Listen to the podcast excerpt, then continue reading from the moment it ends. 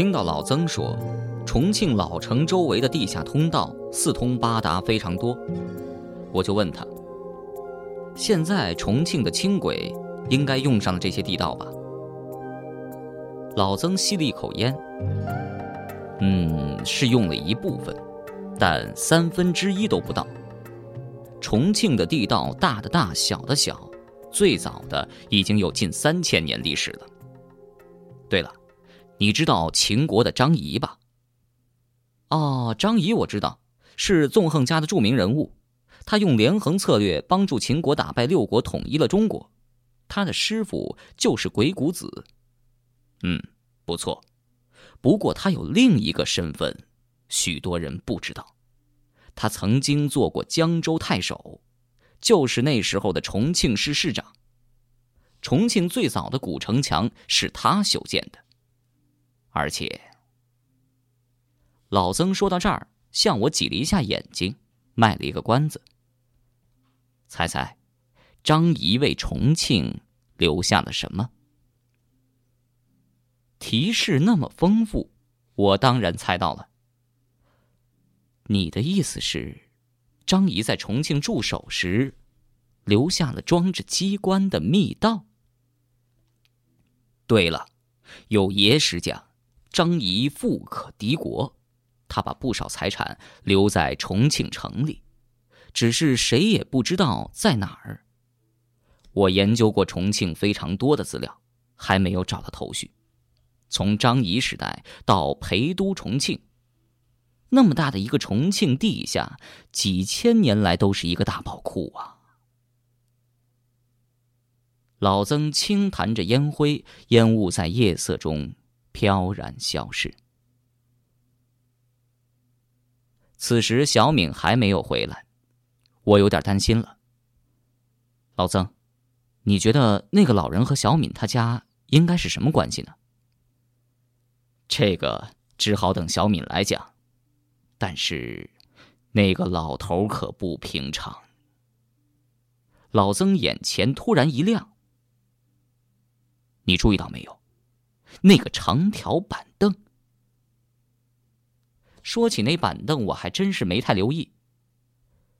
那个长条板凳，像是阴沉木做的。阴沉木是能沉在水里的木头，沉重而坚硬。古时很多人用来做兵器，长江三峡一带出产很多。从古到今，经常有人在水中打捞阴沉木换钱。这种木头在水中泡几十上百年也不会腐烂变质，非常贵重。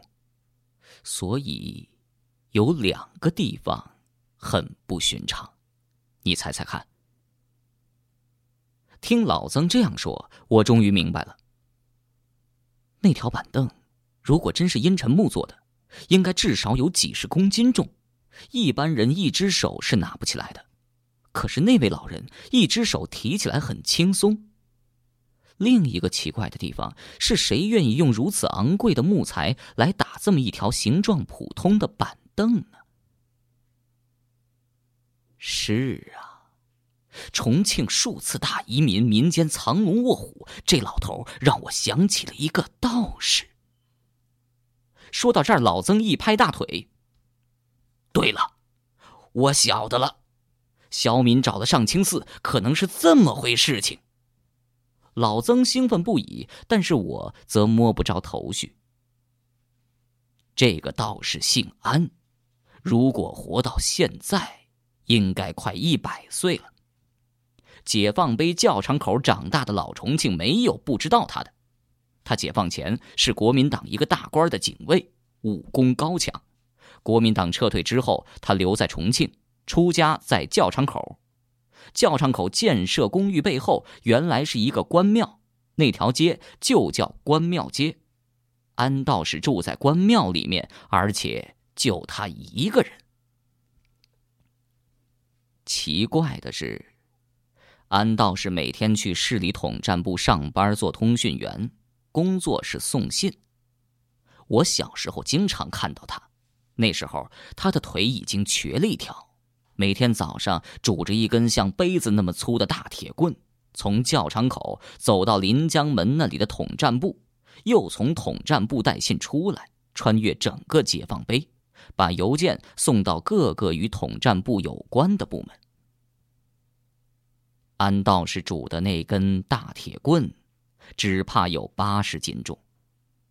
我们小的时候都害怕他，现在想来，那条铁棍并不是帮助他走路的，而是平时练功用的。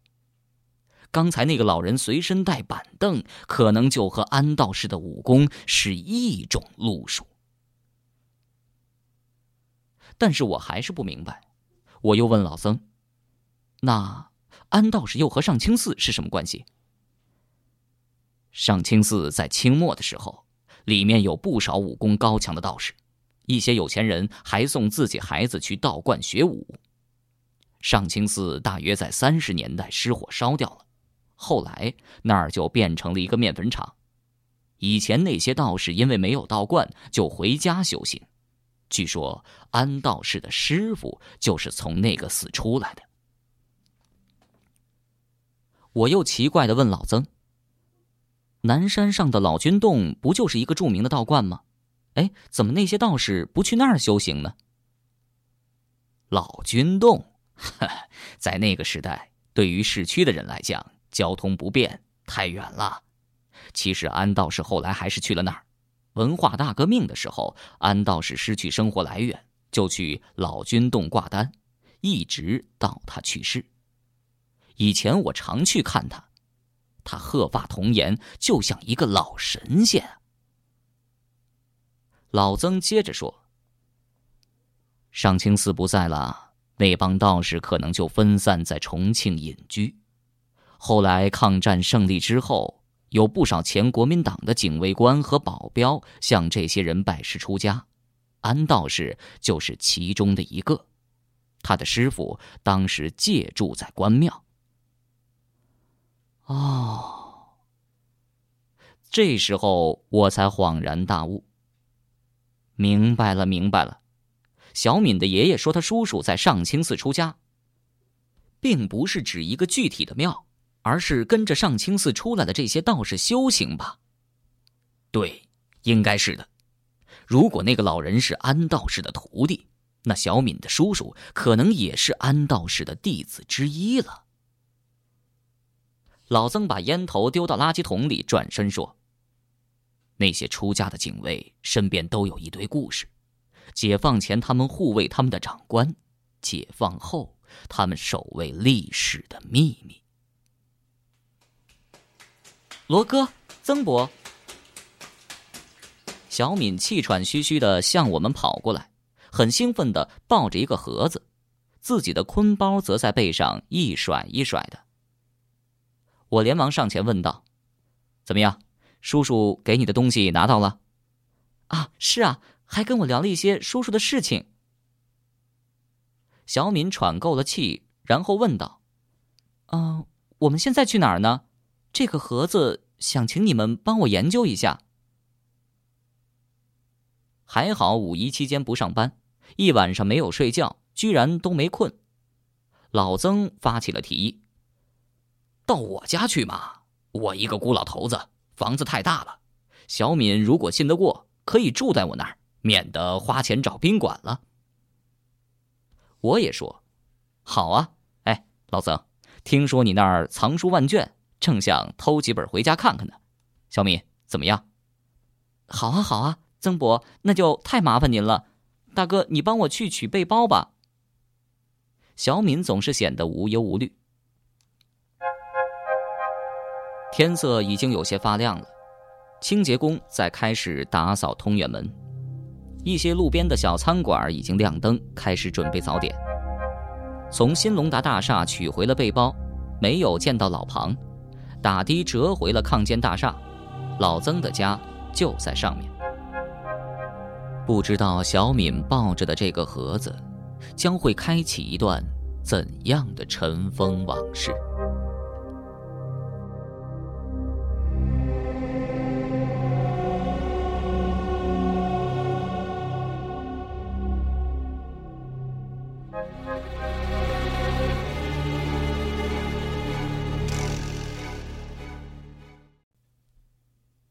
老曾的家在抗建大厦的顶楼，居然有两层，一个楼面连着楼顶平台，形成了大约一百多平方的院子。除了卫生间和厨房，每间屋的墙壁上都是大书柜。院里还有一个单独的书房。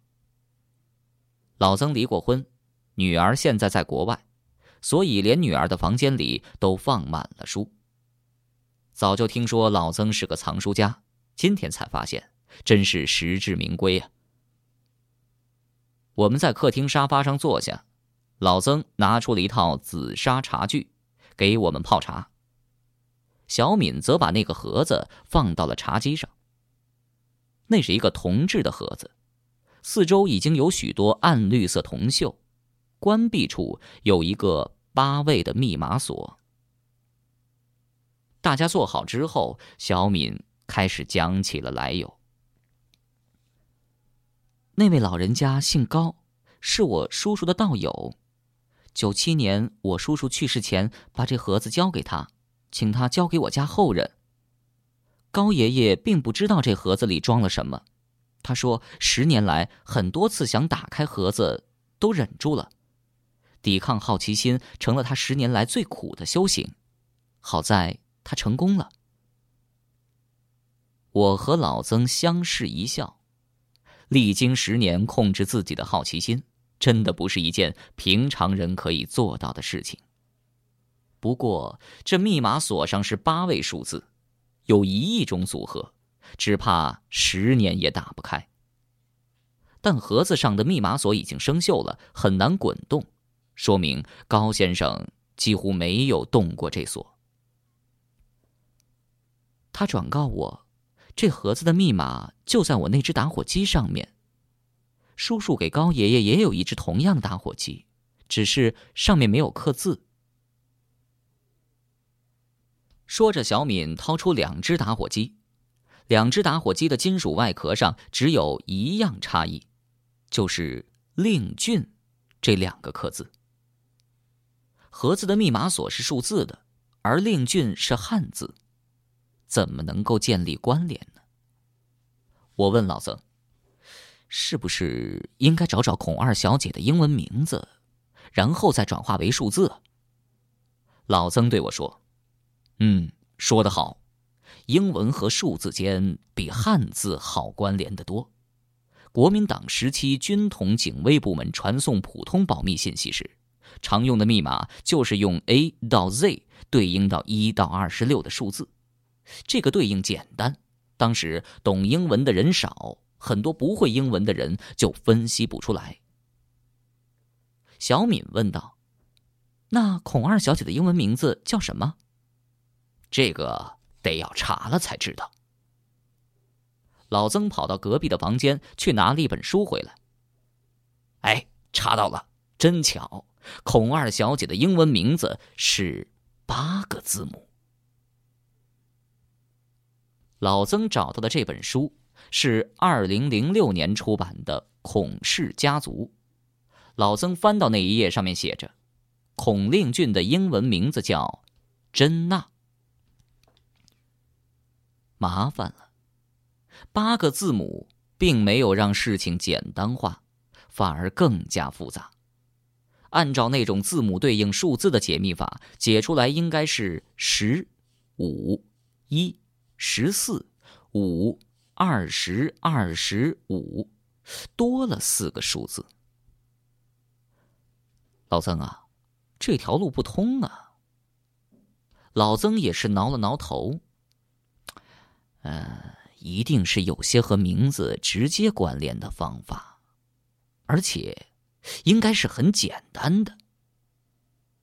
小敏说道。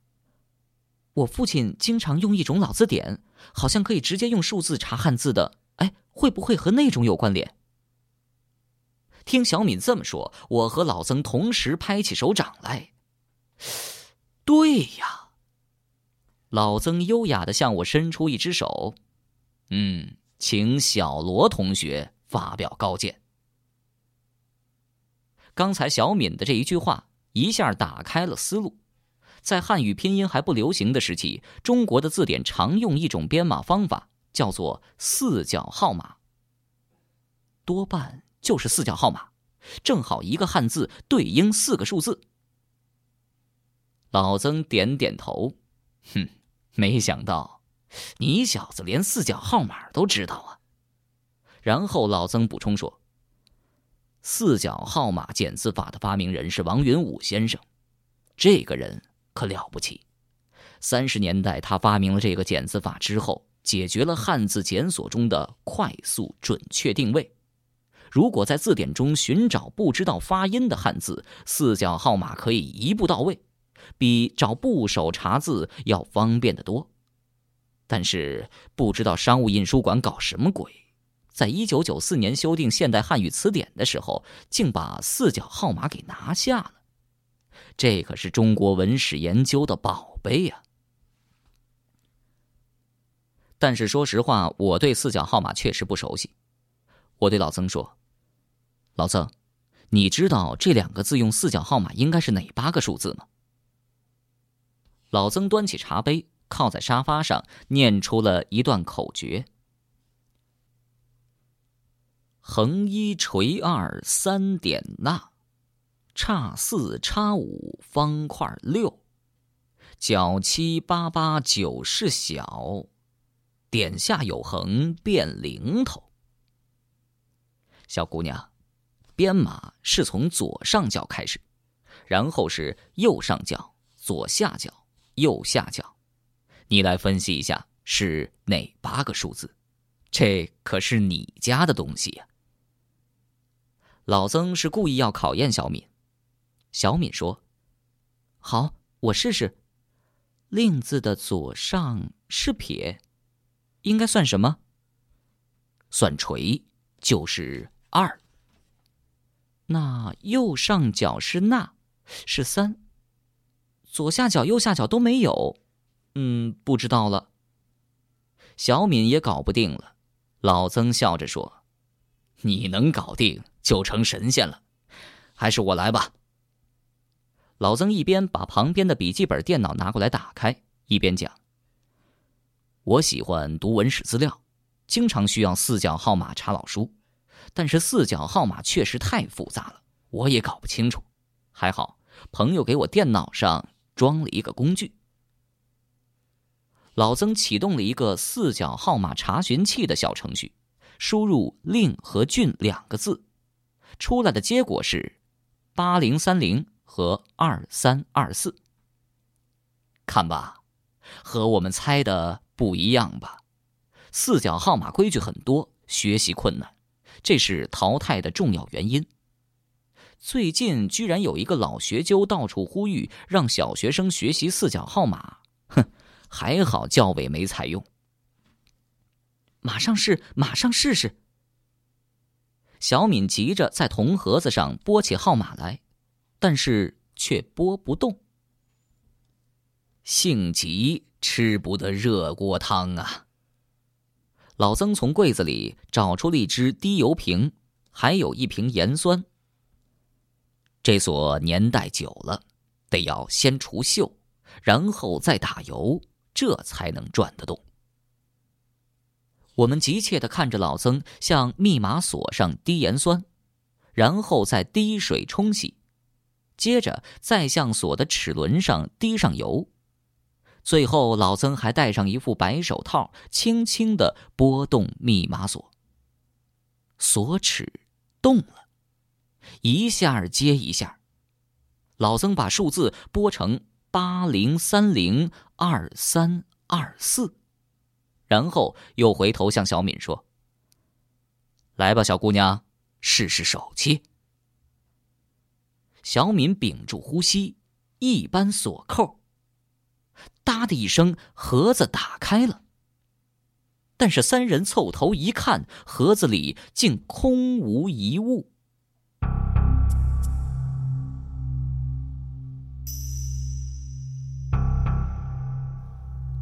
怪不得走路的时候盒子都没响动，难道是那高老爷子打开过，拿走了里面的东西？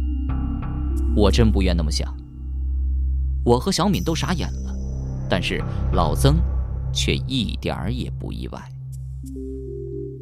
这么容易打开的锁，还有东西，那才是奇怪的事情呢。只见老曾掏出一只放大镜，捧着盒子左看右看，毫不着急。来看看，这儿有一个小眼儿。老曾指着盒子上盖边上的一个不起眼的地方。这是一个机关，盒子盖的厚度不对头，你们没发现吗？果然，盒子上上盖部分显得很厚，和盒子的重量并不匹配。给你们讲个故事，我的一个老朋友，文革时被抄了家，八十年代平反之后，要求政府帮助找回失物，找了很久。在现在天主教若瑟堂的仓库里找到他家一个首饰盒，打开之后，里面当然什么都没有了。但那个朋友拿出一把铁丝一样的钥匙一捅，上面盖子打开，现出一个夹层，里面放满了珠宝。当时政府的工作人员都看呆了。老曾转身又看着小敏：“你家里有像铁丝一样的钥匙吗？”小敏呆了一下，然后从脖子上取下一个项链挂着的饰物，那是一个像笔筒一样的金属小圆柱体。小敏拧开柱体，里面有三公分长的一段铁丝，弯弯曲曲，顶端还有齿儿。这个是我小时候就挂着的，爸爸说这是不能丢的吉祥物。老曾伸手接过，各位，演出开始了。他向那个小孔里一捅，啪的一声，盒子盖掀出一个夹层，夹层里放着一叠发黄的纸。哈 哈老曾笑着说：“这才是你爷爷、爸爸和叔叔两代人要交给你的东西呀！就算盒子里曾经有过什么，肯定都不可能比这几张纸更有价值。”小敏急不可耐地去拿这些纸，老曾手一挡，把刚才戴过的白手套递给他，说：“应该用这个。”小敏不好意思地笑了，笑起来两个酒窝很迷人。